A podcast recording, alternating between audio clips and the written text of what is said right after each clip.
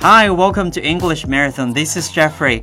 Hello，大家好，欢迎收听英文口语马拉松，我是 DJ 叶童桥，坚持为大家提供地道、简单、实用的英文口语。And today is already day seventy one. 刚刚过完我们的六一，那我们今天继续来聊聊和钱有关的话题。怎么样花最少的钱取最大的利润？相信这是所有公司都所期望的事情。但是在英文当中，我们要怎么表达呢？在我们的口语当中啊，其实这个短语就应该叫做 more bang for the buck。buck 这个词我们之前讲过了，就是美元的意思。在这儿，bang 这个词一般解释为猛击，但是也有突然跃起或者是快感的意思。So to get more bang for the buck，就是尽量设法获得更多的利润或者价值。那举例来说，我要买一辆新车，看来看去，最后决定买一辆价格和其他同等汽车差不多，但是功能更多的汽车，这就是 more bang for the buck。很多人都喜欢精打细算买价廉物美的东西，其实呢，这也是没有错的。接下来这个例句是一个人在说他是如何精打细算的，看一下是不是跟你有相同的地方呢 ？The laundry detergent I bought cost me the same as other brands, but it's much better at getting my clothes clean. With every wash, I'm getting more bang for my buck. Next time, I'll have to buy the larger size.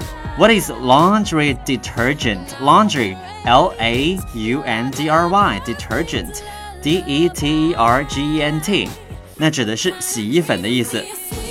那整句话的意思说，我买的洗衣粉价格同其他品牌差不多，可是用这种洗衣粉洗衣服更干净，每洗一次我都能省钱，下次我得买大包装的。一说到洗衣粉，脑海里立刻出现了很多洗衣粉的广告啊。Which brand that it comes up to your mind？那大家能想到什么呢？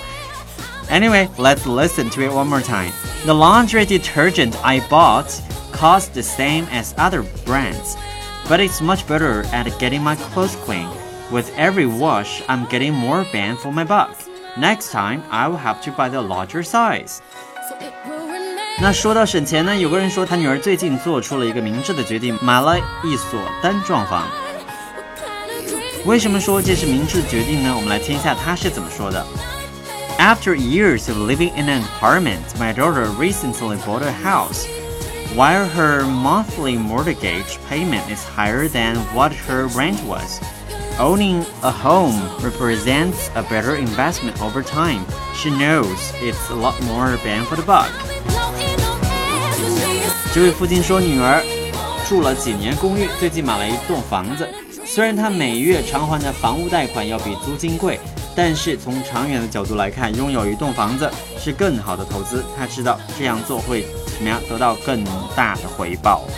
就像现在中国的房市一样，真的是非常的可怕了，对不对？尤其是北上广这样的地方。Anyway, let's listen to the sentence one more time. After years of living in an apartment, my daughter recently bought a house. While her monthly mortgage payment is higher than what her rent was, owning a home represents a better investment over time. She knows it's a lot more bang for the buck. OK，那今天给大家举的例子就先到这儿，希望大家也可以通过 more bang for the buck 自己来尝试做一些相应的例句。more bang for the buck，记住了，花最少的钱取最大的利润。大家都有什么好招呢？赶快来分享给 Jeffrey 一下吧。Alright, that's all for today. Thank you for listening, and I will see you tomorrow. Bye bye, guys.